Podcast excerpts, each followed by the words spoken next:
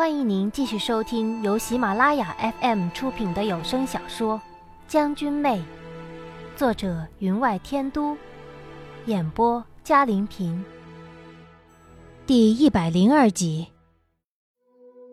乌木齐将我揽得更紧，大声的道：“夏侯尚，万事好商量，你放了父王，我来做你的人质。”可我感觉他身形丝毫未动。镇定地立于原处，他在干什么？我又向郡主河那里望过去，却看见他身边多了一个人，正是老三，脸上依旧戴了人皮面具，遮住满脸的伤痕，可他的手中却拿着一颗水晶珠子。他将水晶珠子迎着阳光一晃，接着，他也做左手五指并拢，状如尖嘴的手势。却将那珠子放进了大拇指与食指的空处。乌木齐已揽着我走出了华盖。草原的阳光很烈，虽然到了下午，可那阳光照在脸上依旧火辣辣的。我忽然想起了老三以前在太阳底下做的一个尝试：他将水晶珠置在太阳下，放置适当的距离，再在珠下放上火绒，隔不了多长时间。那火绒便燃烧起来，有的时候，在外行军忽降大雨，浇湿了火折子，老三便时常用水晶珠对着阳光引火，那尖嘴如鹰嘴一般。我忽然间明白了，扭头向夏侯商望过去，他背上背的正是那只从刀山上取下来的铜鹰。我看得清楚，那只铜鹰鹰眼由零星宝石镶嵌，阳光一照。眼里流光溢彩，仿佛有生命一般。他略一移动，阳光虽照不着了，但那鹰眼却由黑色渐变成红色，里面有萤火之物，且不止如此。乌木齐，怎么样？你是要你父王，还是要你身边的女子？夏侯尚，你别伤了父王。好，好，好。我就送他过去。乌木齐嘴里虽然说着送我过去，可他走的却不是直线，绕过了几张倒在台上的残桌，竟离他们越来越远。他想要夏侯商和铁身可汗同归于尽。好一个一箭双雕之计，好狠毒的心肠。可你要怎么离开呢？这里可不是中原。四周都是西夷的兵马，乌木齐一边带着我慢慢的走，一边说着：“他在拖延时间。”我在脑中急速的盘旋：如果我直接道出鹰眼秘密，夏侯商及时的摘下它，但他的手一动，铁身便会脱出他的掌控，我们便没有了离开的筹码。只有从乌木齐这里下手，让他心甘情愿的送我们走。更让他开口用滑盖将阳光遮挡。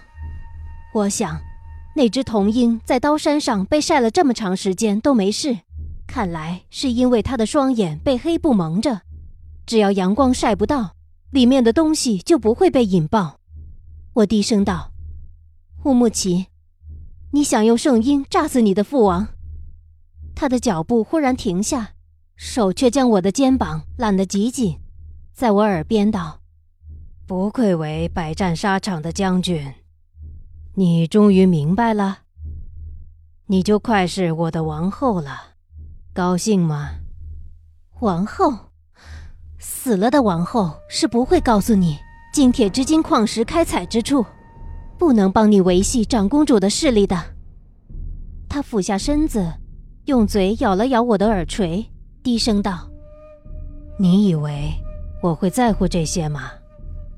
玉，你不明白，我真正想要的人是你。他的亲昵换来台上夏侯商的怒喝：“你干什么？放开他！”我想要避开，却被他揽得极紧。他居然开始用舌头轻轻地舔着我的耳朵。我听到夏侯商语气颤抖，咬牙切齿道：“乌木齐，你想让你的父王死？”那舌头终于离开了我的耳朵，他语气之中有淡淡的惆怅。夏侯尚，望你身为天朝皇子，和我战场相见便罢了，为什么要用这样的手段抢夺我的妻子？要知道，她已身怀六甲。什么？夏侯商脸上俱是震怒。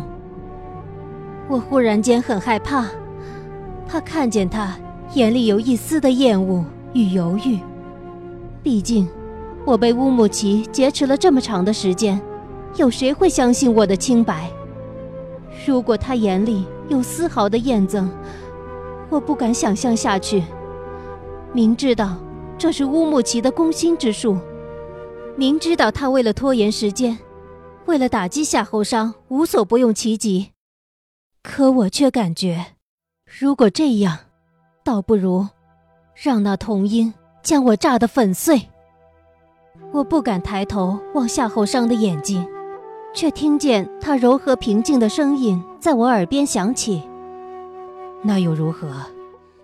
只要他随我回去，只要他人还在，那又如何？”我倏地抬头望着他，我看得清楚。他的眼里没有一丝犹豫与厌憎，相反，眼里俱是怜惜，仿佛在告诉我，无论发生了什么，都不是你的错。乌木齐揽着我手臂的手又一紧，从牙缝里挤出声音道：“好，好。”我低声冷冷的道：“叫他们放我们走，如若不然，西夷人。”都会知道你之所为。他眼神一凝，低低一笑，道：“知道什么？知道夏侯商身后的圣婴内有玄机。你猜猜，他们会认为是我做的，还是夏侯商做的？即使知道又怎样？你看看周围，还有多少族人拥护那老东西？”就算本王下令万箭齐发，也不过多费些周折而已。他轻眸浅笑，揽着我的手下移，来到我的腰间，轻轻地抚着，仿佛极舍不得我，在劝慰着我。他说的没错，从他带着我乘八匹牛车驶进伊木达大会之时，我便看清了这些参加伊木达大会的年轻人眼神里。对他狂热的崇拜，我手里还有什么筹码？我忽然发现，居然什么都没有。他不需要金铁之精，如今的形势，他也不需要用我来维系长公主和他之间的平衡了。连铁身可汗，他都不放在眼里，又何须长公主？我忽然明白，长公主为何向我示好了，并不是为了帮我。而是，他已经明白了一切。乌木齐已成了真正的草原狼王，仰天对月一笑，便可号令群狼，没有人能够再控制他。他将杀父之罪推在夏侯商身上，不过为了省去除掉其旧部的精力。如果不能成行，他也会走这一步。没了替罪羔羊，不过是让他多花些精力而已。我们今天。就要死在这里了吗？我忽然间感到绝望。难道我真要看着他被炸得血肉横飞？如果他死了，那么……我话未说完，他却低声接道：“你不会死的。你的腹中已经有了他的孩子，即使他死了，不过伤心几天而已。你会和孩子生活下去。”在我的身边，做我的王后，再替我生一大堆孩子。他用脸摩挲着我的头。你放心，只要是你的孩子，我会一视同仁。我明白了，为什么知道我怀孕之时他会那么高兴。原来他早就准备置夏侯商于死地了。这孩子不是用来要挟他，而是用来要挟我的。他带着我向夏侯商缓缓移动，边移边笑。夏侯商，想不到你为了他，居然敢独闯灵桑，不愧为中原战神，我不及你。好，我将他还给你，你可得好好对他，将我的儿子养大。如此一来，中原与西夷倒真成了有盟之邦了。我的儿子自动自觉地成为你手里的质子，西夷人岂敢不听中原朝廷之令？他的话让台下西夷人大声鼓噪：“夏侯尚，你欺人太甚！夏侯尚，你当真以为西夷好欺？”他背后的鹰眼已变成粉红。且越来越红。您正在收听的是由喜马拉雅 FM 出品的《将军妹》。我拼命想从乌木齐手里挣出，却被他揽得极紧。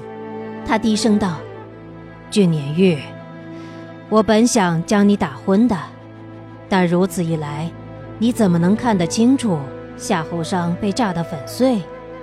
又怎么会明白，你没有办法反抗我，只有老老实实的待在我的身边。我知道，你永远不会喜欢我，但我们西夷人，拥有便是拥有。只要你每天夜里躺在我的身边，每日陪着我，恨也不错。这个疯子，死疯子，丧心病狂的死疯子。我忽然想起许久以前我学过的一门绝技，这也许是我唯一剩下的武技了。这，恐怕是第二次用了。我怎么将它忘记了呢？我的头向后撞去，撞在了他的胸口上，只听“咚”的一声，我的脖子已然从不可思议的角度扭转，被他握住的嘴张开，一口咬在他的虎口上。另一只手。已从头上拔下了那只鹰嘴簪子，他一声轻呼，却没有松开我的另一只手，虎口一紧，将我的嘴捏住了，笑道：“我对你这么好，你也有了我的孩子，还是想跟了这个男人跑？”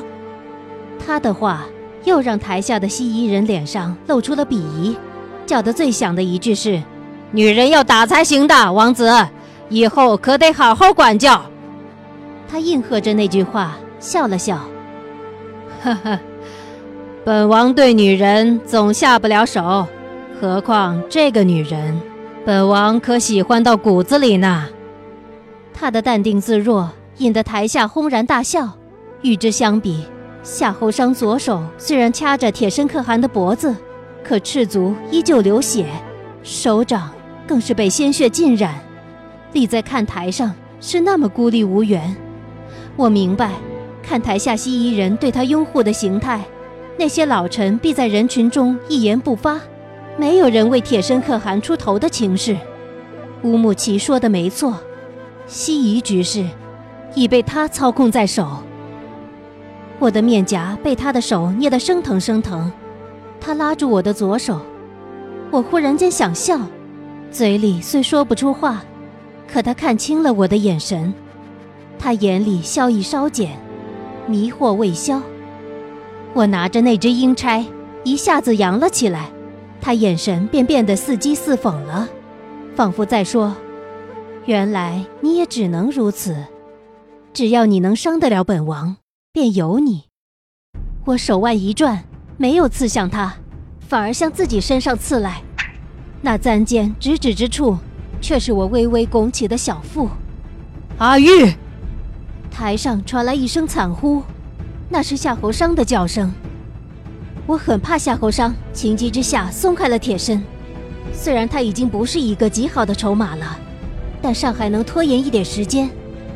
可幸好，他没有。他手指略紧了一些，捏得铁身可汗脸涨得通红。只听他一叠声的道：“我不在乎的，只要他是你的。”他以为。我以死明清白。乌木齐眼看着我刺向自己，却阻挡不及。他原来想着我要刺他的，所以他便等着我来刺，却没有想到我刺的是自己拼了命也要保护的地方。他的手虽然依旧紧紧地捏住我的嘴，可身形却变得僵硬，显然不敢相信。我的手捂着腹部，衣服上绣有整只月白色缠枝花的地方，慢慢的渗出了血。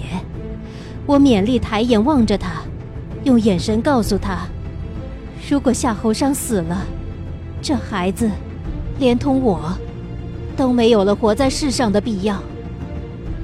我以为他不会松开，毕竟他父王一死，夏侯商一亡，他不但会得到西夷的天下，成为草原的狼王，也会更容易的将铁蹄踏上中原。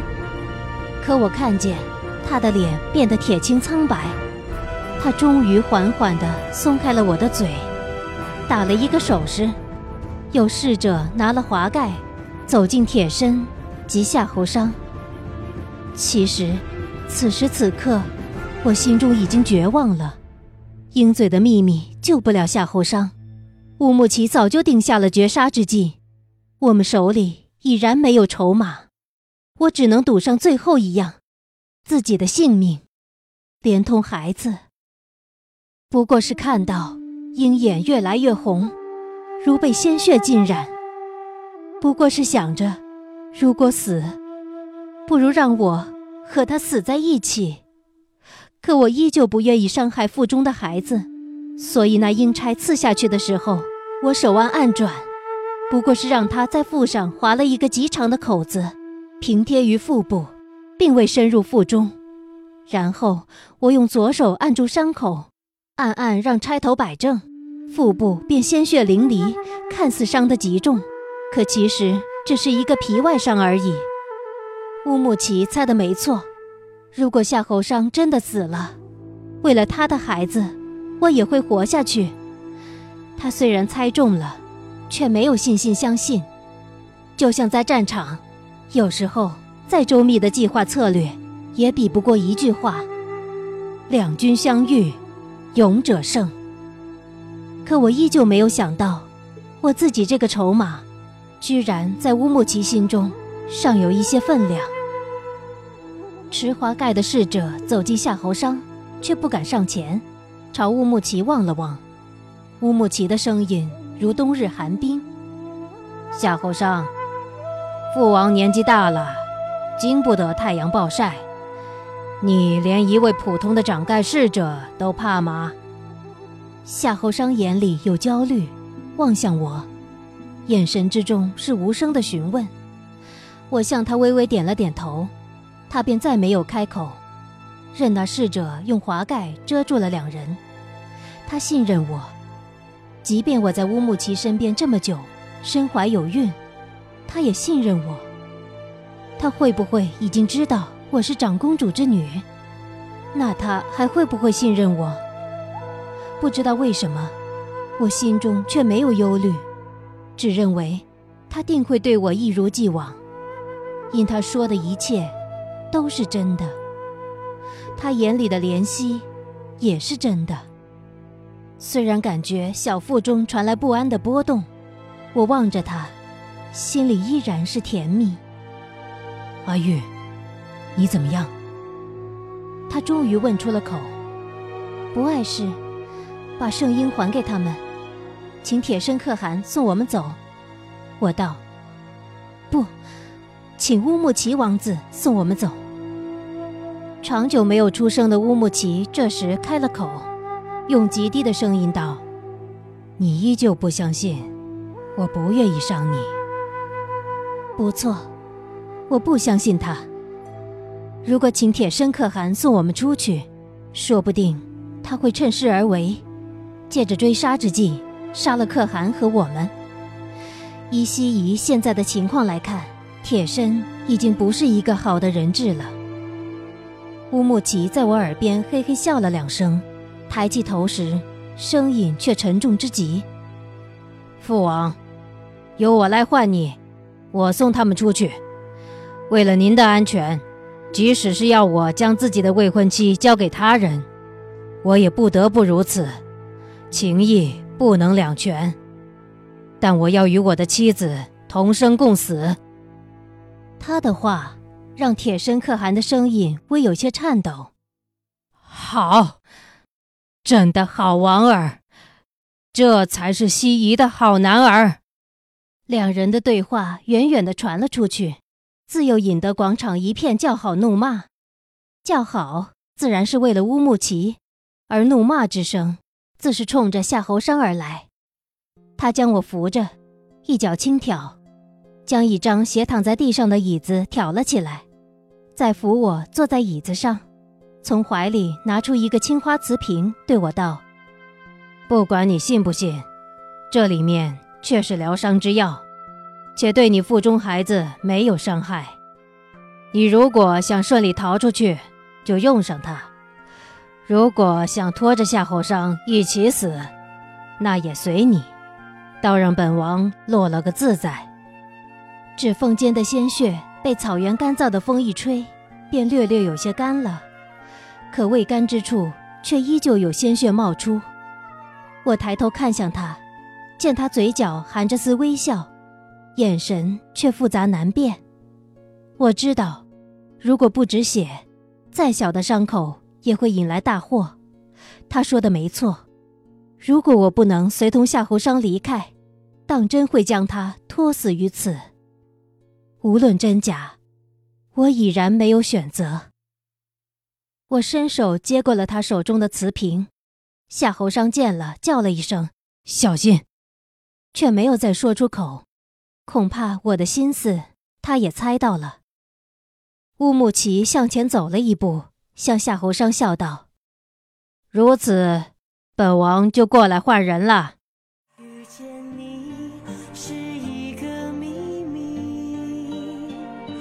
听众朋友，本集的将军妹就播讲到这里，感谢您的收听，更多精彩有声书尽在喜马拉雅。哪怕为你。